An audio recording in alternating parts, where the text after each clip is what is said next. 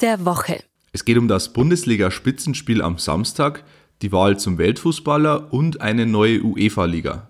Mein Name ist Alexander Augustin und ich rufe Karl-Heinz Kaas. Servus Karl-Heinz. Alexander, grüße dich. Servus. Am Wochenende steht ein Spitzenspiel an in der Bundesliga. Erster gegen Zweiter, Bayern gegen Leipzig. Leipzig mausert sich immer mehr zur Nummer zwei in Deutschland vor Borussia Dortmund. Ähm, siehst du die als ernsthafter Konkurrent für die Bayern, auch am Wochenende jetzt? Also zunächst mal, ich bin kein Freund von Statistiken. Bei diesem Neoklassiker will ich jetzt aber ein paar heranziehen. Also Leipzig war immer schon der Hase und Bayern schon immer der Igel. Das ist einfach so. Von den letzten äh, zehn Pflichtspielen hat ähm, Leipzig nur eines gegen Bayern gewonnen.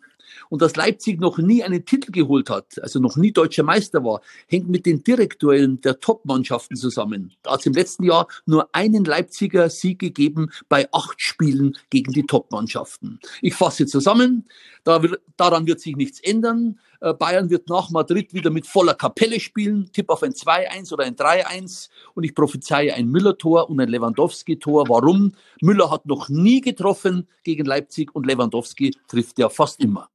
Lewandowski ist ein gutes Stichwort. Die Wahl zum Weltfußballer steht jetzt an. Am 17. Dezember wird ähm, die Trophäe verliehen und Lewandowski steht dann natürlich auch auf der Liste. Ähm, wer muss aus deiner Sicht Weltfußballer 2020 werden? Ja, es wählen die Spielführer und Cheftrainer der Nationalteams, dazu über 200 Journalisten, ich nicht übrigens. Und dann gibt es ein Online-Voting bei den Fans, ja. Und wenn alles normal läuft, dann räumt der FC Bayern drei Titel ab FIFA-Weltfußballer 2020. Es gibt nur einen Namen, Robert Lewandowski. Bei allem Respekt vor Messi, Neymar, CR7, Mappé, De Bruyne und so weiter.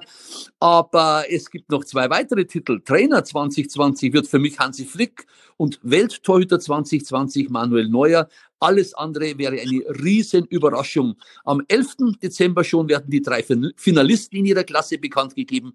Am 17. folgt dann die Ehrung online.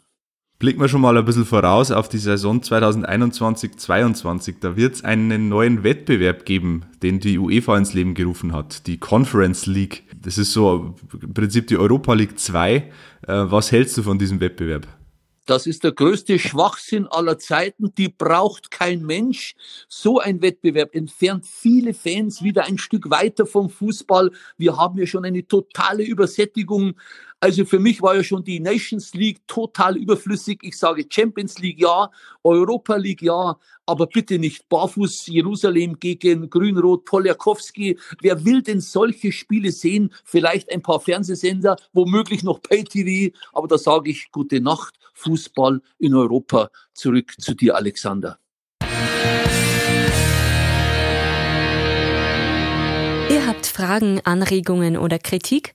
Dann schreibt uns gerne an heimatsport.pmp.de und abonniert gerne den heimatsport.de Podcast.